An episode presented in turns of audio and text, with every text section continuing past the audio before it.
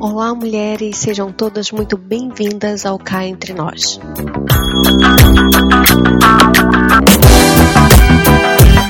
Esse lugar de encorajamento e principalmente de busca pela voz de Deus através da Sua palavra.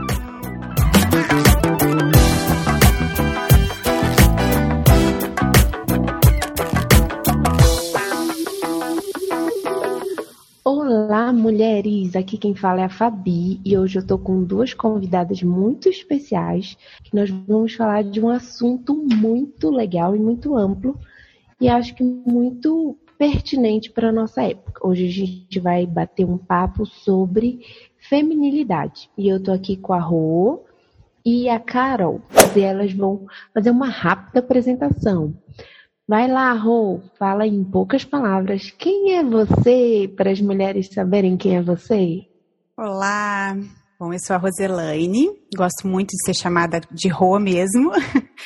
E eu tenho 40 anos, recém-quarentei, sou casada, quase 18 anos. Tenho dois filhos, a Rafaela e o Miguel. E sou da Igreja Nova Aliança de Londrina, Paraná. E é um prazer estar aqui hoje com vocês. E agora, nossa outra convidada, nossa convidada da nossa mesa hoje, que eu acho que é a mais novinha entre nós, mas é um prazer dela aqui, Ana Carolina Borges. Fala aí, Carol, em rápidas palavras, quem é você? Olá para todo mundo. É, meu nome é Ana Carolina, é, conhecida como Carol. Eu tenho 22 anos, eu estudo Direito é, na Faculdade Cesupa, aqui de Belém do Pará. Eu sou solteira e eu sou da Igreja Presbiteriana, aqui de Belém, que é onde eu moro. Basicamente é isso. Eu estou muito feliz de estar aqui, de receber esse convite ilustríssimo. E estou muito, muito feliz de estar aqui. É um privilégio, uma honra. Ai, que legal, meninas. O privilégio é nosso de ter vocês agregando aqui para o nosso bate-papo hoje e enriquecendo ainda mais de tudo que Deus tem derramado sobre vocês para derramar sobre a gente e todo mundo que está escutando a gente lá em casa. É, e a gente vai começar o nosso bate-papo sobre feminilidade abordando um pouco o que é feminilidade e o que a Bíblia diz a respeito da feminilidade. Quem quer começar aí? Posso começar. E o que é feminilidade bíblica? Eu entendo, eu vejo assim que a feminilidade é um projeto e uma dádiva de Deus para cada mulher. Creio que o desejo de Deus é que toda mulher é, encontre seu valor e a beleza que Ele nos deu no projeto dele, é, seu propósito, o destino que temos para cumprir nele e a forma como vamos vivenciar e conduzir nessa jornada, nessa maravilhosa jornada que é estar no propósito dele, né, nessa proposta de Deus, né? Estar com Deus. Acho que é isso. Amém. É verdade, né? Como a Rô falou, feminilidade tem a ver com o nosso papel, o que é ser mulher diante da Bíblia, diante do plano maravilhoso, quando Deus, lá em Gênesis, ao criar o homem, decidiu também né, criar a mulher no seu intento por que ele decidiu criar a mulher. Será que a mulher realmente foi criada somente para, como algumas pessoas falam, tapar um vazio que existia na vida do homem? Será que só foi isso? Ah, Deus falou, não, mas Deus disse que não era bom que o homem estivesse só. Então, ele criou a mulher somente para tapar um vazio da vida do homem? Eu creio que não, né? A Bíblia ao longo das suas várias histórias e Deus, na sua infinita sabedoria, se revelando e revelando o seu caráter ao longo dessas histórias, nos mostra que o papel da mulher ela vai muito além disso. É, nós, mulheres, fomos criadas com uma capacidade de exercer diferentes tarefas e papéis e com uma habilidade de gerenciar isso muito bem. Só que a gente em primeiro lugar, tem que saber que isso tem um propósito, como a, a Rubem colocou. Quando Deus cria homem e mulher, Adão e Eva, que até antes da queda né, não tinham essa denominação, era o mesmo nome para os dois, ele criou com um propósito. O propósito inicial, tanto de homem como mulher, era glorificar a Deus, viver em adoração permanente, independência desse Deus que os criou. A feminilidade vem de viver dependente desse Criador. Não podemos descobrir a nossa identidade, o nosso propósito fora desse Criador. Na verdade, a nossa identidade está nele, porque ele nos criou, não está em nós. Como é que uma criatura vai descobrir a sua identidade em si mesma, se não no seu criador que a, a criou por um propósito, não é verdade? Agora, lógico, essa imagem só vai perfeita de Deus só vai ser refletida na nossa relação, homem e mulher. E, gente, essa relação não está limitada somente ao casamento. Uma filha, ela reflete a imagem de Deus no seu relacionamento com seus pais, com seu pai, com seu próximo, né? A gente é, cristã que vive em comunidade, a gente reflete a imagem perfeita de Deus através do nosso relacionamento com o nosso irmão, com a comunidade que a gente participa. Então, a igreja como um todo, ela reflete a imagem de Deus.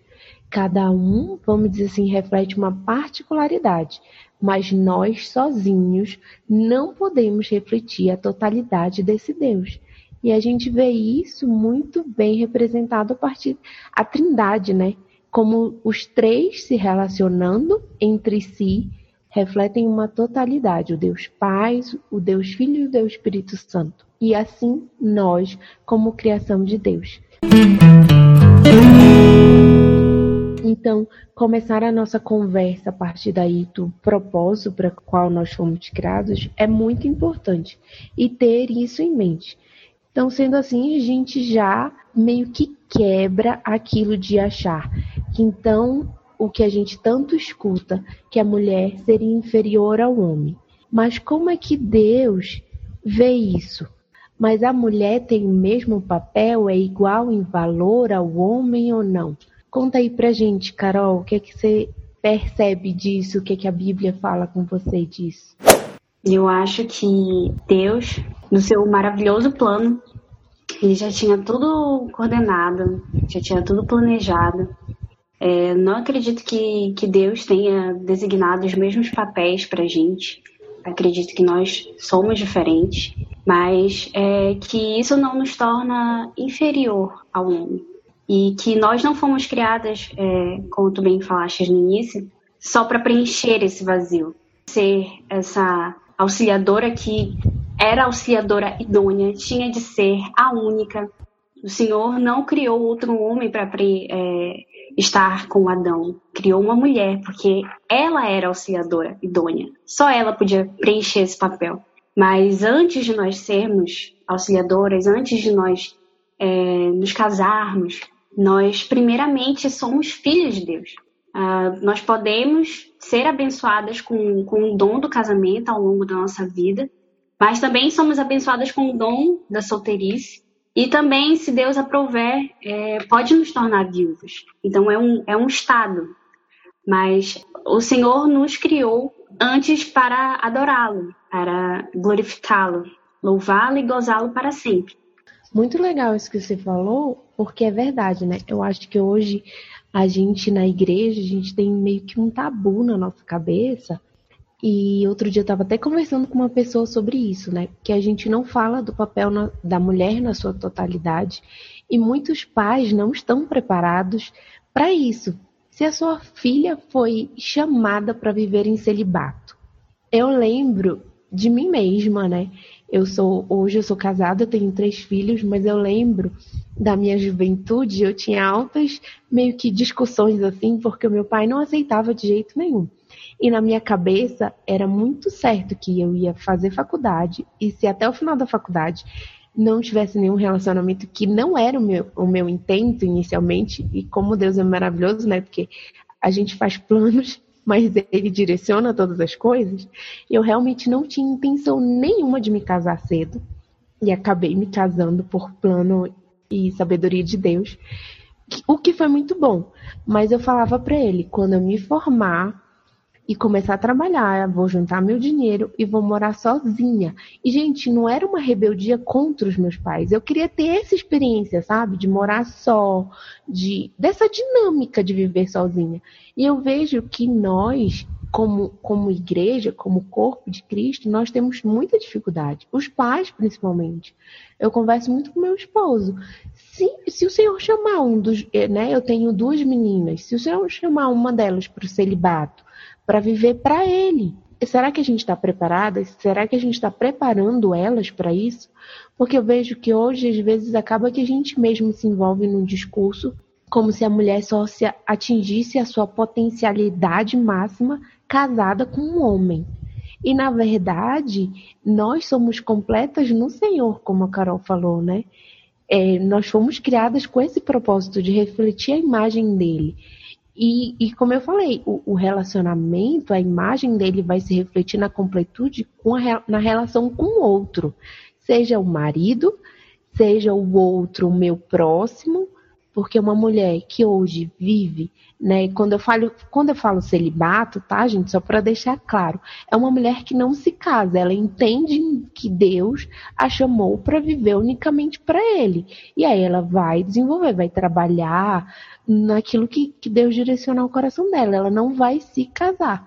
E como a Carol falou, vai viver a sua solteirice feliz, completa, não vai, não vai ficar faltando nada, né? Porque outro engano, às vezes, as nossas jovens ficam frustradas, às vezes entram num relacionamento de forma apressada, de forma precipitada, porque elas sentem que só vão viver tudo quando tiverem casada. E não é isso. Deus nos criou para viver, como a Carol falou, são fases da nossa vida são fases que permeiam a vida de uma mulher, né? Ela está solteira, casada, muitas vezes depois uma viuvez, a gente não sabe, né? Vem acontecer, mas em todas essas fases a gente tem que estar ligada ao nosso Criador. Ele tem que ser a nossa rocha fundamental e nós temos que viver a partir dele. É, o que é legal, assim, dessa questão do valor, né, que a Carol falou, que você continuou, né, é, do valor da mulher. E aí, com a contrapartida dessa questão, a Bíblia trata a mulher de forma inferior, é, eu acho que é legal porque, assim, a gente pode colocar desde lá da criação, né? Na criação, eu vejo uma visão da Bíblia, assim. Na criação, a mulher não é inferior. Ela é, é a gente vê Deus é, dando igual valor e igual responsabilidade, né? Para ambos, iguais, né? De, de papéis diferentes, como a Carol colocou, papéis diferentes, mas o valor e a responsabilidade são iguais. Aí a gente muda um pouquinho, vê, entra um, um, período na Bíblia que mostra a cultura israelita, né, os extremamente patriarcal, é, que projetava a figura masculina de forma muito mais superior, né, valorosa do que a mulher. É, nesse período, a gente vê algumas mulheres em evidência, por quê? Por causa da sua personalidade, por causa, assim, essa personalidade é, torna-se uma iniciativa para poder seguir o seu chamado, mas também a gente vê pela atitude dos seus maridos, no caso, nessas situações é, específicas, né, dessas mulheres que, que são evidenciadas principalmente no Antigo Testamento tal, né? Então, esses maridos, ela, eles não as, é, não, eles não repreendiam elas, porém, eles davam um, um impulso, uma cobertura, um apoio. Aí já no Novo Testamento a gente vê a figura, Jesus assim, levantando mesmo, enaltecendo o que, qual era o valor da mulher. A gente vê assim que Jesus ele está dando um novo espaço, uma nova possibilidade, é, uma nova postura em relação às mulheres. Aí a gente é como se a gente voltasse lá para o início, para a criação que aí vem confirmando, Jesus está confirmando, assim, o nosso valor e as nossas responsabilidades. Então a gente vê no Novo Testamento inúmeros exemplos, né, de como Jesus enaltecia, valorizava a, a mulher. É, o que eu acho importante, e eu, eu gosto muito, ultimamente eu tenho começado a estudar mais, a parte teológica mesmo, para entender algumas coisas, eu acho muito interessante, tipo, a ordem que Deus coloca, né, que Deus direciona para ser feito. Tipo, Gênesis 1 começa com a descrição da criação. E aí, lá no versículo 27, no versículo 26, Deus está falando da criação do homem, e esse homem não é do sexo masculino, é a criação do homem e da mulher. Aqui ele está se referindo à criação dos dois. Então, quando ele fala, façamos o homem a nossa imagem, você pega, eu não vou saber falar, tá, gente? Porque eu não sou, não domino nem grego, nem aramaico, né? essas línguas onde a Bíblia foi escrita. Mas eu estava estudando e eles falam que a palavra aqui não é a palavra referente ao masculino, é referente à humanidade. Façamos a humanidade a nossa imagem conforme a nossa semelhança. Domine ele sobre os peixes, aí vai dar. Aí no versículo 27 fala: Criou Deus o homem à sua imagem, a imagem de Deus o criou homem e mulher. Tipo assim, Deus colocou no final, tipo, para não ter dúvida, que aqui eu tô falando dos dois, homem e mulher, os criou. Então, os dois foram criados à imagem de Deus. E aí no capítulo 2, você vai ter toda a explicação e aí lá mais especificamente Deus mostrando como ele fez a criação da mulher, né? Depois do homem ter dado nome a todos os animais, e aí ele percebeu que todos os animais tinham um par, mas ele não tinha. E aí o homem fica se perguntando, e a partir dali, tipo, Deus fez o homem perceber não que algo estava faltando, mas que ele precisava de alguém que o correspondesse nesse sentido de eu preciso de alguém para me relacionar e espelhar essa imagem de Deus. E é quando Deus cria a mulher. E aí vem a declaração de Adão, né? Adão fala: Esta sim é osso dos meus ossos e carne da minha carne. Ela será chamada mulher, porque do homem foi tirada. Então, assim, Deus mostrando muito claro e eu acho que esse panorama que você, trouxe, Rô, das mulheres do antigo, o que a gente também tem que lembrar, gente, é que no capítulo 3 acontece a quebra. Era uma aliança perfeita que Deus tinha criado. Os dois vivendo, se relacionando e se relacionando com Deus, vivendo, como eu falei no início, nessa dependência de Deus, porque a gente só vai refletir a imagem total de Deus quando a gente vive nessa dependência, Ele sendo o nosso marco referencial. Não, não é o que eu acho, os meus sentimentos, mas é Deus como meu marco referencial de onde flui todas as coisas. E aí o que acontece? Vem Gênesis 3. Vem a queda e aí, a partir da queda, do engano, né? E aí o que as pessoas algumas vezes distorcem, ah, a queda aconteceu por conta da mulher, o pecado foi dos dois. Os dois deixaram-se contaminar pelo engano. E o engano acontece quando? Quando a serpente convence a mulher de que o fruto era bom? Não. Quando a serpente coloca o caráter de Deus em jogo. Se você vai para Gênesis 3, a serpente fala o quê? Fala, não, mas espera lá. Deus, eu acho que ele não estava querendo dizer muito isso, não. Eu acho que Deus é um pouco mesquinho, ele não está querendo compartilhar com você. Ele não está querendo compartilhar o conhecimento dele com vocês.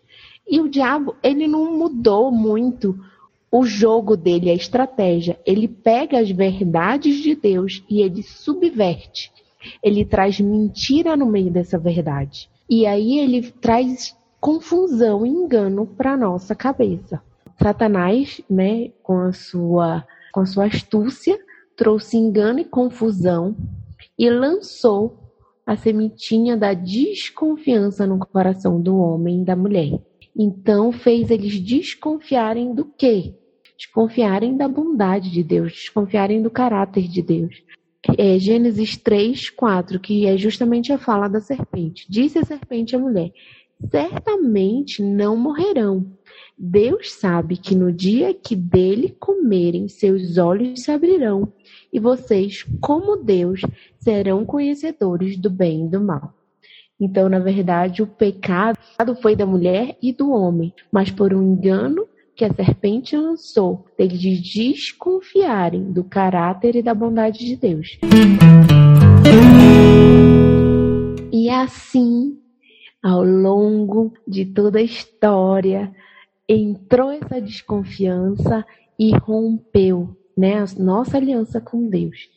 E então veio diferentes formas da gente tentar resolver alguns problemas e algumas questões. Então eu queria que vocês falassem um pouquinho agora, porque depois de Gênesis 3, a gente vê muitas vezes o homem subjugando essa mulher, humilhando essa mulher e às vezes até usando a própria Bíblia, até às vezes deturpando a própria palavra de Deus para subjugar essa mulher. E aí a gente vê os problemas surgindo a partir disso. Como é que vocês enxergam isso?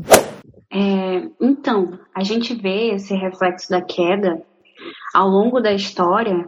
Nós sabemos que há várias mulheres que foram destaques na Bíblia, destaques positivos, a profetisa Débora, é, Ana, Sara, tantas mulheres que, enfim, foram inspirações, mas também é, houve destaques negativos e que refletem essa queda. E é o caso uh, de Betsabá, Jezabel, tá, gente? A esposa de Acabe. tá um pouco nervosa, acontece, mas enfim. Acontece nas melhores famílias, todo mundo erra, somos humanos, então acontece. E o rei também porque, assim, ao mesmo tempo que a gente não pode ver a queda como culpa só da mulher, a gente não pode ver o erro que os dois cometeram, tanto o rei Acabe quanto ela. A gente não pode ver é, como se fosse o erro só dela, que ela induziu, é, e que ela foi uma mulher com sua astúcia, com ah, os seus dotes e levou ao mal. Foi um erro dos dois, a gente vê né, esse reflexo da queda. Ao longo da história, né, a gente vê também outros reflexos desse imaginário que se criou a partir da queda e a partir de, de afirmações errôneas de que foi culpa da mulher e muitas vezes nós, né, sendo julgadas, nós mesmas nos culpando e, e também culpando Eva. É tudo culpa da Eva, eu não sei, mas a Fábio pode falar a dor do parto horrorosa que a gente não consegue suportar quase. E tudo isso, culpa da Eva, culpa daquela mordida naquele fruto que a gente não sabe. Mas uh, ao longo disso a gente vê também é, o quanto Deus tem nos abençoado ao longo da história, como mulheres, nas nossas funções, nas nas nossas diferenças, é o que nos torna especiais. Nós somos capazes, as únicas capazes de carregar uma vida dentro do ventre. E isso é uma dádiva, o dom da vida que Deus nos concedeu. E é por meio da dor. Todo mês, por meio que vem preparando, né, a menstruação vem preparando o nosso útero para ser o melhor espaço, o melhor lugar para guardar aquela vida ali durante nove meses. É um, um dom maravilhoso é importante ver como, como a, apesar de haver a queda, Deus tem nos agraciado né? com sua misericórdia e com seu amor constantemente nas nossas vidas. É verdade. E aí, Rô, e você, como, como tem enxergado, como enxerga na própria palavra de Deus, né? Que a gente tem homens e mulheres falhos que são resultado porque o pecado habita em nós, no nosso coração corrupto, como a queda tem impactado como essa mentira né, da serpente lá no início se tem, tem se prorrogado ao longo da história. É, eu acho que Gênesis 3 ele nos faz parar para pensar. Será que naquele momento que Adão muda o nome de Eva, por enquanto ela era como ele, né? E ali naquele momento ele muda e dá o nome de Eva, que quer dizer a mãe da, de toda a humanidade, né? Então, será que ali ele confirma, faz algo para gente, a gente pensar, parar, pensar? Será que ali ele, coloca para que, que ela perdeu o lugar né, de autoridade, pois o induziu ao pecado, né? Porque foi isso que ele colocou na hora ali, né? Mas é, foi a mulher que, o Senhor me deu. Confesso que eu brinco. Ter, começou a terceirização da culpa, né? É, aí começou. Confesso que eu tenho uma vontadezinha de chegar lá na eternidade e perguntar. Ô, oh, vontade que eu tenho. Para os dois, tá? Não é para só um, não. É só é para os dois. Mas, assim, me leva, nos, nos leva a pensar, né? Será que essa, essa mudança aí, ele está tirando essa autoridade, dando como é, a função de mãe, nutridora, cuidadora do lar? Só que aí a gente vê que Jesus vem e o Novo Testamento vem de uma ao longo do Antigo Testamento, por quê, né, que eu mencionei que um período onde a mulher é tão desvalorizada, não tinha voz para nada, não podia nada, né? E aquele período é onde essa cultura vem desse contexto, né? Mas aí Jesus vem e muda essa história. Então a gente tem que entender que nós precisamos é, saber que o nosso valor está lá no início, onde Deus manifestou o, o, valor da mulher e a responsabilidade da mulher, e Jesus ele veio afirmar isso, o valor e a responsabilidade da mulher. Mas ao longo da, de um período da Bíblia a gente vê né, o contrário disso, que é a falta de valor total, onde a mulher briga, período da humanidade aí, né, a história, aí vem essa briga por algo, né? Aí a gente entra num outro ponto. Mas, é, mas Jesus vem para valorizar isso, nosso valor, o que nós somos, quem nós somos, não está em papéis exercidos por nós.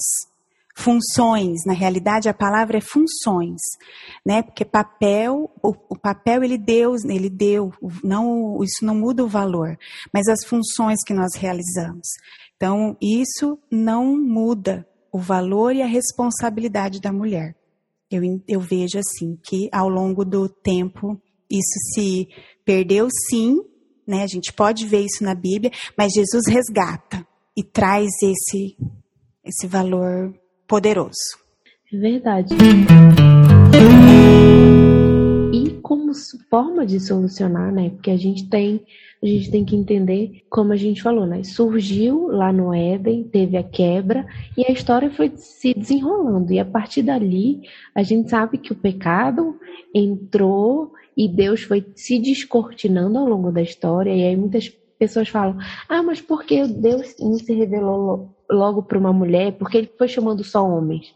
Mas se a gente vê, sempre tem os dois papéis, né? Deus sempre trazendo mas o homem com pecado dentro de si foi se exaltando. E a gente tem ao longo da história. E aí surge um movimento que hoje está muito mais forte, né? Nós somos de uma geração que pegou uns resquícios, assim, vamos dizer assim, o início lá pelo meio. A Carol já é uma, de uma geração que pegou muito mais forte esse pensamento, que é o feminismo. Né? O feminismo tentou trazer uma resposta para isso, para essa mulher, como, como a Rô falou, uma mulher que estava sendo calada, menosprezada, muitas vezes humilhada, subjugada, não estava tendo o seu valor. Né? Jesus veio e a própria igreja, que a gente tem que trazer responsabilidade para nós também, né? Porque só surge um movimento tentando tapar algo porque de fato existe um uma problemática? Ou vocês acham que o, feminismo surgiu e não levantou? Tipo, tem a, a, vocês enxergam o feminismo como trazendo, sim, uma temática que, que tem um valor? Ou não? É um, é um movimento que só veio para trazer, distorcer as verdades da Bíblia, trazer conceitos distorcidos. Uau, esse ponto, esse ponto eu acho que é assim, nós podemos ver no início, ele tinha um fundamento, uma base, né, o movimento feminista. O movimento feminista é a luta pelo direito das mulheres. Ok, um movimento de início tinha um equilíbrio, existia esse equilíbrio no início, porque ele estava baseado na igualdade, na liberdade, na fraternidade que são, não são contrários aos, aos princípios da Bíblia. Então, aí sim, estão pautados na palavra de Deus, não são contrários à palavra de Deus. que prega a justiça social, o conceito de que todos somos iguais diante do Senhor e dos homens. No entanto, esse movimento ele vai para o extremo. Tudo que é extremo, a minha, a minha visão assim, né? O extremo não tem verdades. O equilíbrio sim, mas o extremo é complicado. Tudo que é extremo, né? Tudo que é o excesso. Então, assim, eu vejo que, assim como a opressão da mulher não era vontade de Deus, a emancipação feminina, da forma que é colocada, a custas da competição com os, com os homens, também não é a vontade de Deus. Então, além de não conseguir o primeiro objetivo do movimento, esse feminismo ele tem trazido sim consequências devastadoras, na minha opinião, e, e não só para mulheres, não só para a mulher em si, mas ela tem trazido uma desintegração da família, crianças que têm sido assim criadas por babás, por professoras, por empregadas, por avós, mulheres que com duplas jornadas, com muitas vezes triplas jornadas, mulheres trabalhando e, e o mercado de trabalho cada vez mais competitivo, mais.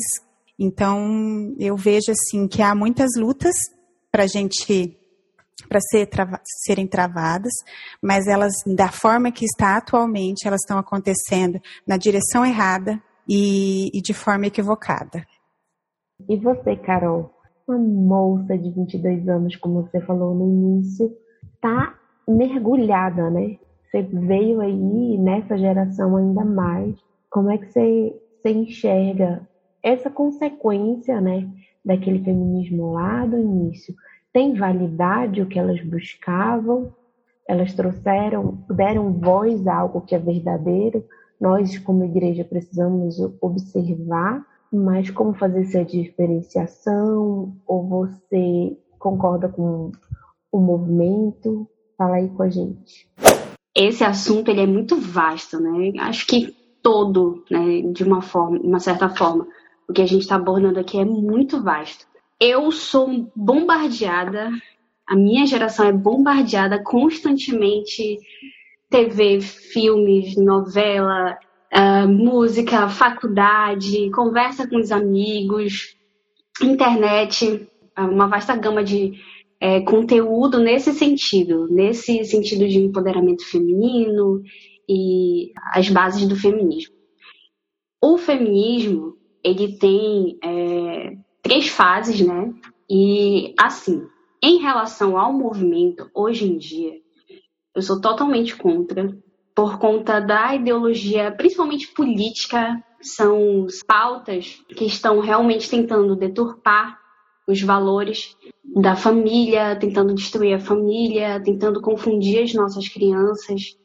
E, enfim, mas em relação ao feminismo na primeira fase, foi lá por volta de 1848, por aí, uh, foi um movimento importante na primeira fase, com as sufragistas, e elas buscavam direito ao voto, elas buscavam algumas igualdades no direito civil, e outras liberdades que a mulher não tinha, principalmente a mulher casada.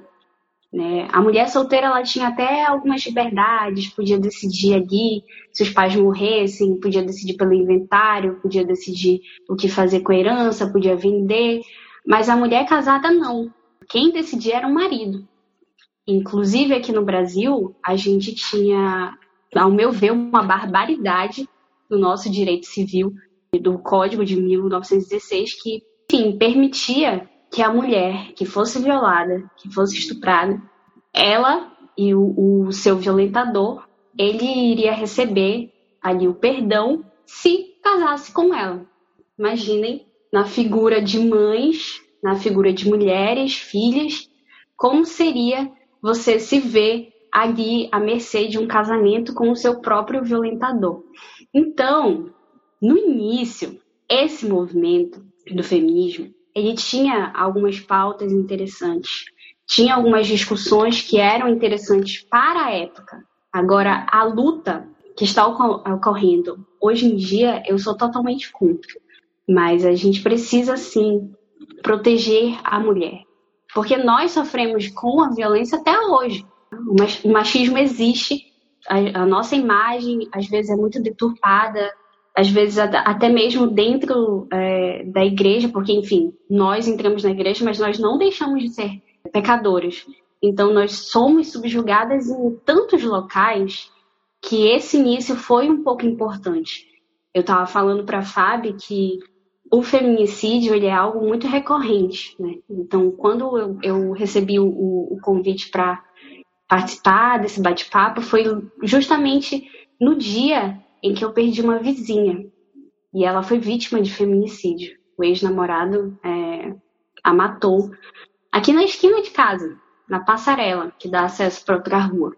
Então, a, essa questão de, de nos julgarem como sendo esse ser que é mais frágil, que tem. Eles pensam que, que detém poder sobre nós também.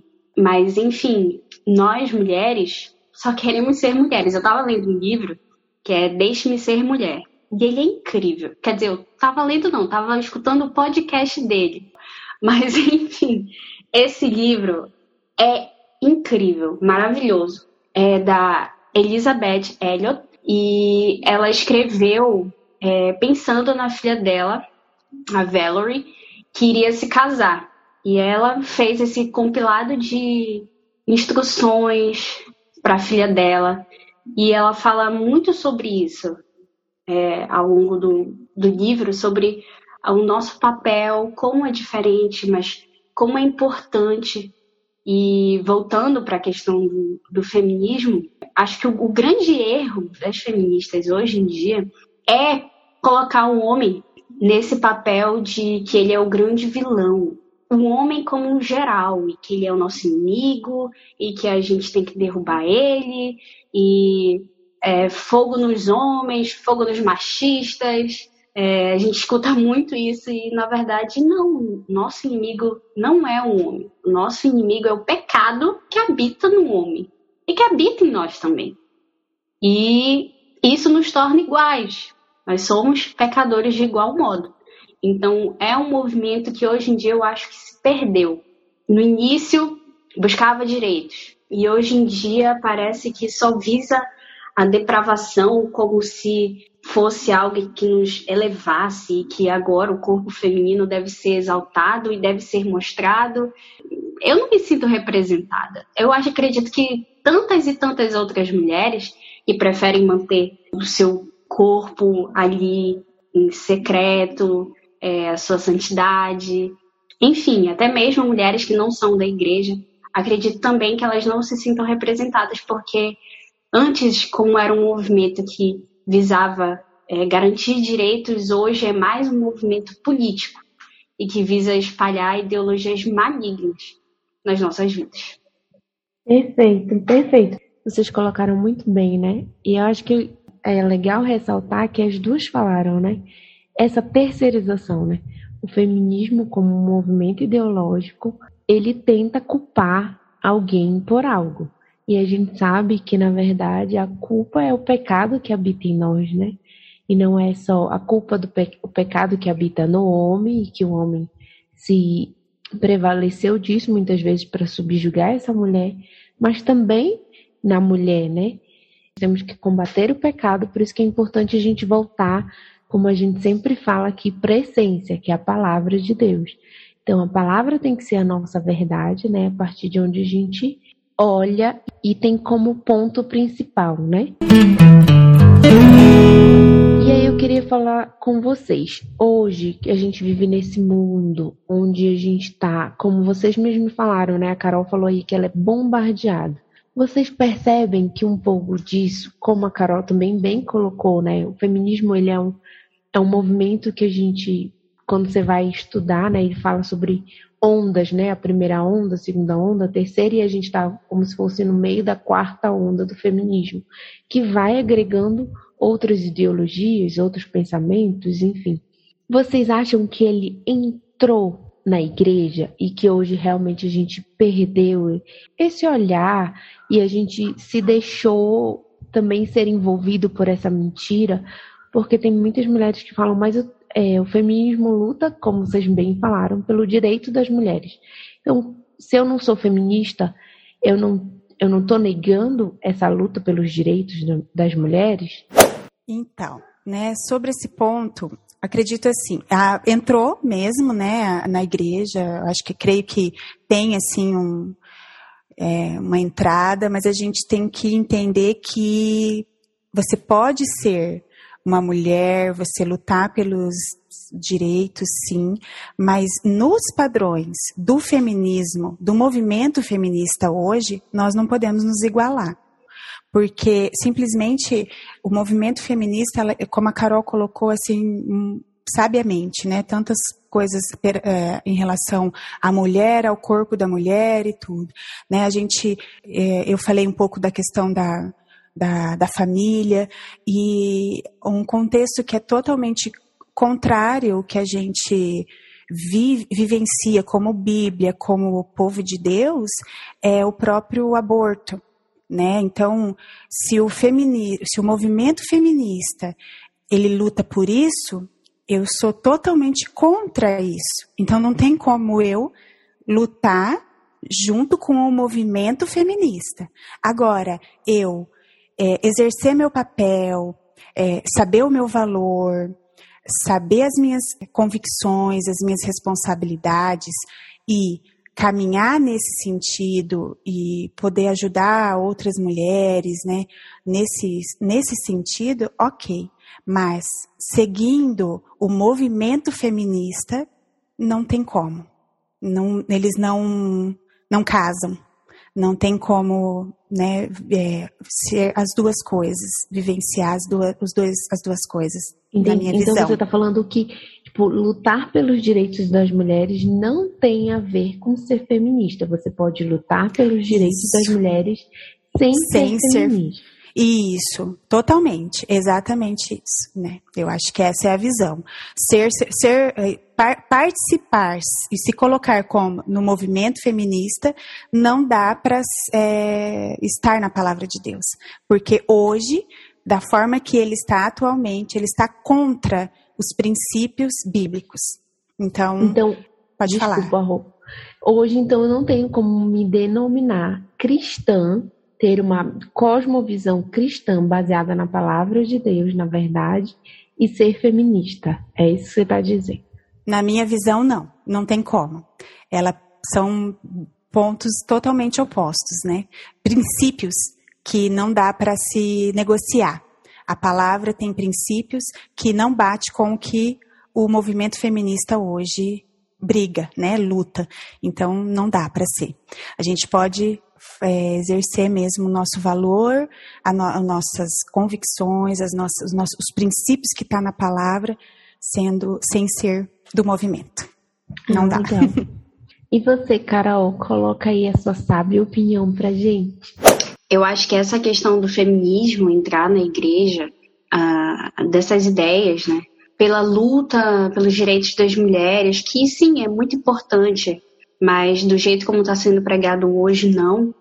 muitas coisas foram deturpadas. Eu acho que é, essas ideias entrarem na igreja e fazerem parte dos nossos cultos, dos nossos programas, e, enfim, dos nossos debates, tem muito a ver com esse novo tipo de pregação que a gente tem muito, muito é, na igreja brasileira, que é essa pregação mais coach, mais voltada ao homem, e homem no sentido de humanidade, né? essa pregação que é mais antropocêntrica e que não, tirando Deus da, da discussão central, e, enfim, falando das mazelas do, do homem, é, e eu acho que, que essa questão do feminismo entrar em pauta também dentro da igreja uh, tem muito a ver com isso. Não que eu, eu seja a favor de que a gente não, não deve é, discutir acerca dos direitos das mulheres dentro da igreja, porque é, não só como a gente pode, como a gente deve fazer isso. Né? A gente precisa fazer isso que a gente está fazendo agora, na, nas nossas igrejas com mais frequência, até para instruir outras, a outra geração, né? Se a minha geração já é bombardeada com, com toda essa ideologia, que dirá a geração que, que virá depois de mim?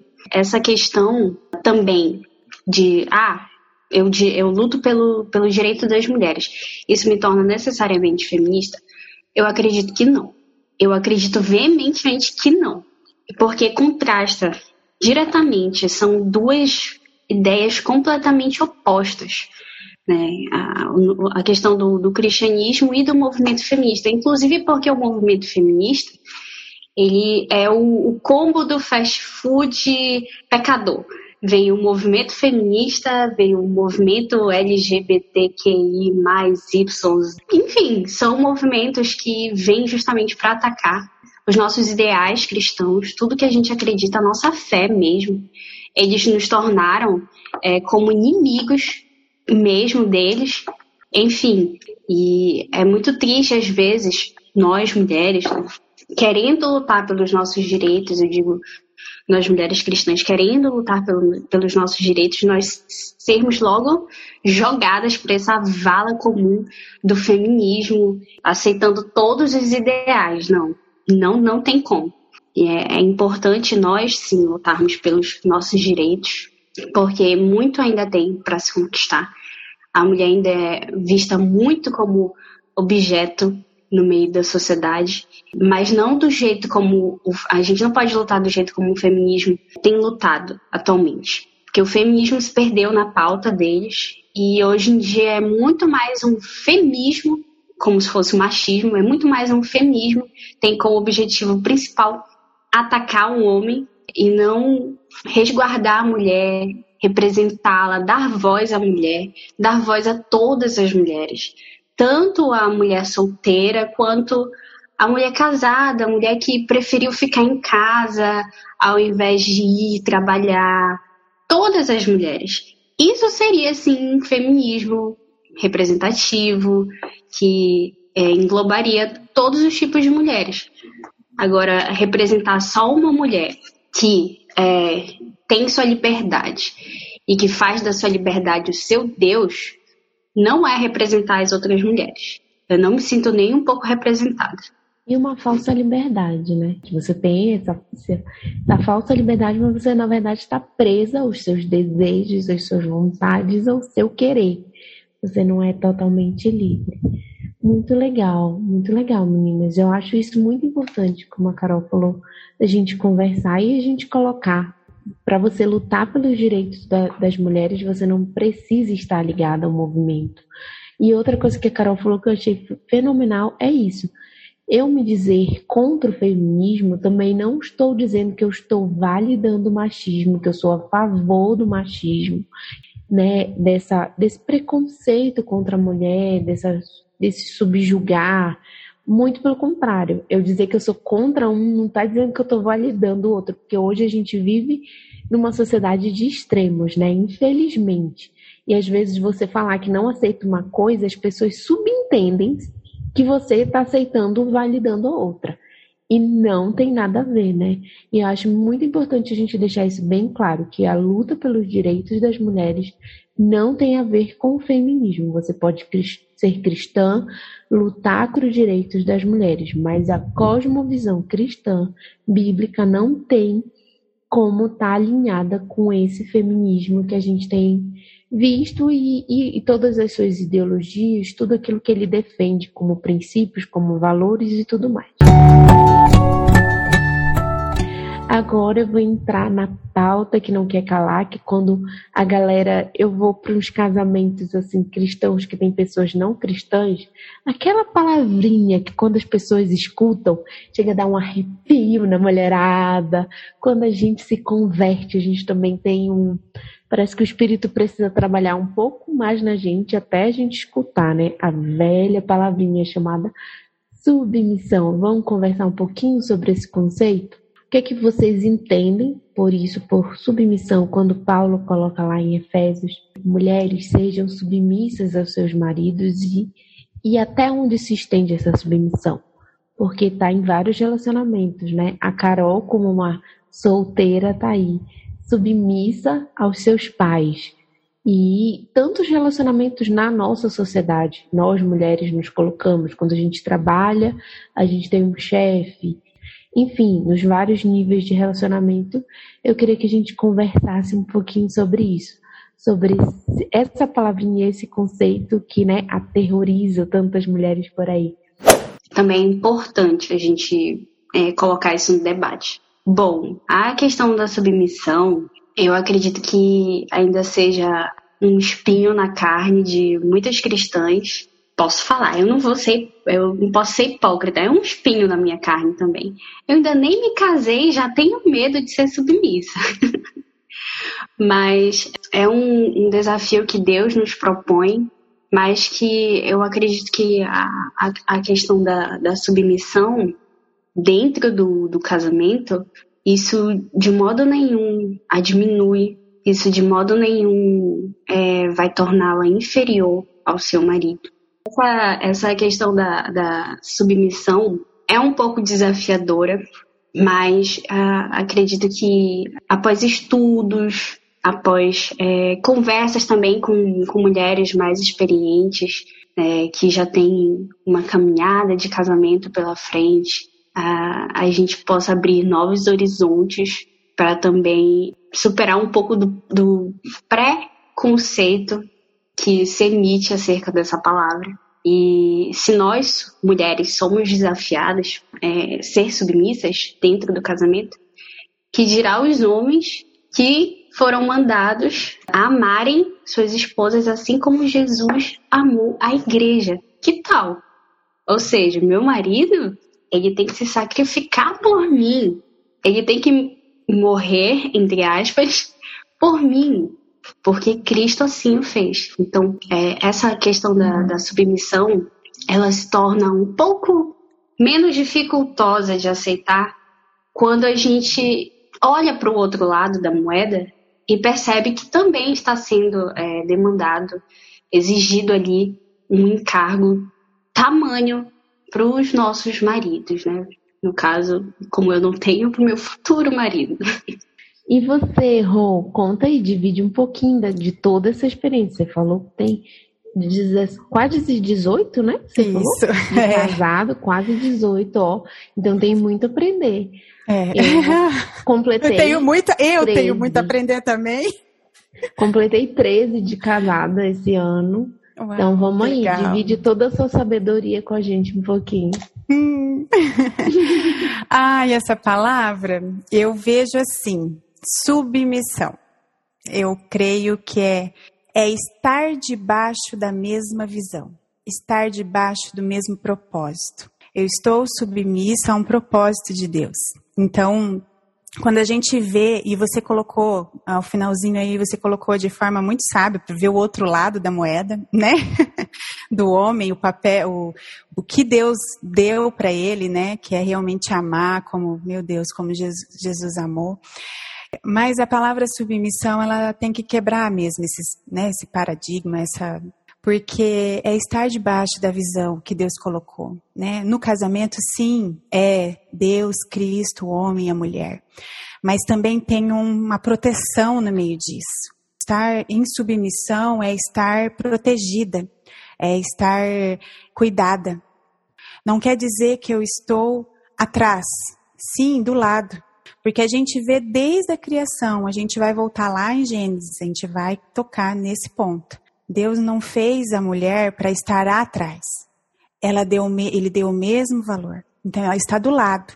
E lógico que tem todo um contexto onde o homem se coloca, muitos, né, ainda se colocam de forma errada, errônea, né, mas assim, não é esse o propósito da palavra, do que é para ser vivido. Então, é que o Senhor possa mesmo tirar mesmo nessa né, essa visão que é algo ruim é, prejudicial, mas sim algo bom, algo de proteção e, e, estar debaixo de uma visão de Deus, de um propósito de Deus. Acho que é isso. Amém. Amém, que legal. É, eu sempre costumo falar que um uso errado do princípio não invalida o princípio, né? Não é, é. porque é. alguém deturpou o ensinamento de Cristo que vai invalidar o ensinamento. A gente tem que entender. Ai, meninas, eu passaria mais não sei quantas horas conversando com vocês. Como a gente viu, foi muito bom. Tem tanto assunto, ainda tinha tanta coisa que eu queria conversar. Mas vamos ver se a gente marca e faz mais um bate-papo sobre mais assuntos que eu acho que, como a gente falou no início, né, esse é um tema que tem muita coisa. Mas eu queria rapidinho uma palavra final de cada uma de vocês para essas mulheres como que elas devem buscar essa feminilidade na Bíblia. Deixa uma palavra de ânimo aí para as mulheres. Ai, foi um prazer mesmo estar junto, viu? Foi muito, passou muito rápido.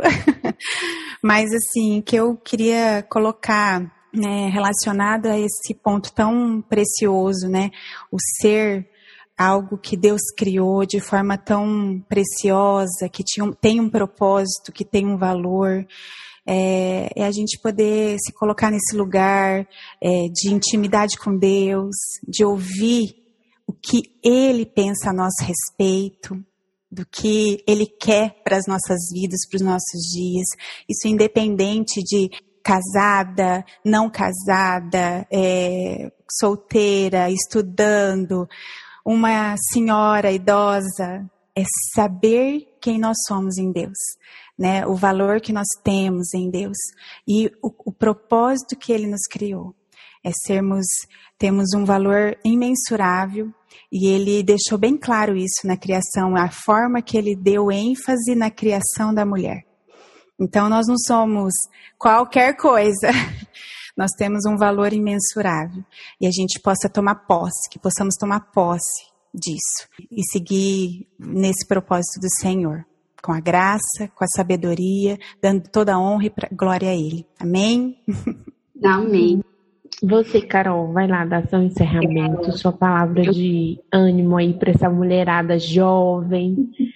Queria só é, finalizar com uma pequena análise que eu tinha feito em relação ao, ao capítulo 10 do, do livro que eu mencionei, né? Deixe-me ser mulher, da Elizabeth. E nesse capítulo ela fala sobre justamente a minha condição, que é de solteira, e que ela fala que para nós nos acalmarmos, né? Outras mulheres que estejam na mesma condição que eu, para nós nos acalmarmos. E, é, basicamente ela fala o seguinte: nenhum de nós sabe o que Deus nos reserva, mas que ao longo da caminhada cristã ele abrirá o caminho adiante de nós. Ele nos dará luz suficiente para o dia de hoje força suficiente para o dia de cada vez, maná suficiente, o pão nosso de cada dia. A vida de fé é uma jornada do ponto A ao ponto B, mas que durante todo o tempo Deus estará conosco. A solteirice pode ser apenas uma etapa da jornada da vida, mas até mesmo uma etapa é uma dádiva e que Deus pode substituir por outra dádiva. A vida de fé é vivida um dia de cada vez e deve ser vivida plenamente. Não pode ser vivida como se a verdadeira estivesse prestes a chegar. Nós somos os responsáveis, as responsáveis pelo hoje. E Deus continua a ser o dono do amanhã. Amém. Nossa! E só para encerrar, eu vou ler só dois versículos 1 Pedro 3, versículo 3 fala assim: Não se preocupem com a beleza exterior obtida com penteados extravagantes, joias caras e roupas bonitas. Em vez disso, vistam-se com a beleza que vem de dentro e que não desaparece a beleza de um espírito amável e sereno, tão precioso para Deus. Era assim que se adornavam as mulheres santas do passado. É, Pedro falando, né, para as mulheres é, de todas as idades, para a gente não se apegar à beleza exterior, não significa que a gente não deva se cuidar, mas a gente se preocupar com o nosso coração e aquilo que vem de dentro, porque a palavra mesmo fala que os pecados, Jesus já nos alertou, né? Que o pecado do homem vem de dentro do coração. E não se esqueça, você é filha de Deus e precisa ouvir a, a voz do seu Pai. Ele é a verdade que direciona a sua vida todos os dias. Com essa reflexão de hoje, nós nos despedimos de vocês. Nós esperamos que realmente ela fale ao seu coração. Se isso tem é, nesse dia te edificado, te abençoado, confortado, confrontado o seu coração, sinta-se totalmente à vontade para compartilhar com outras pessoas e nós nos vemos na próxima. Tchau! gente. Deus abençoe.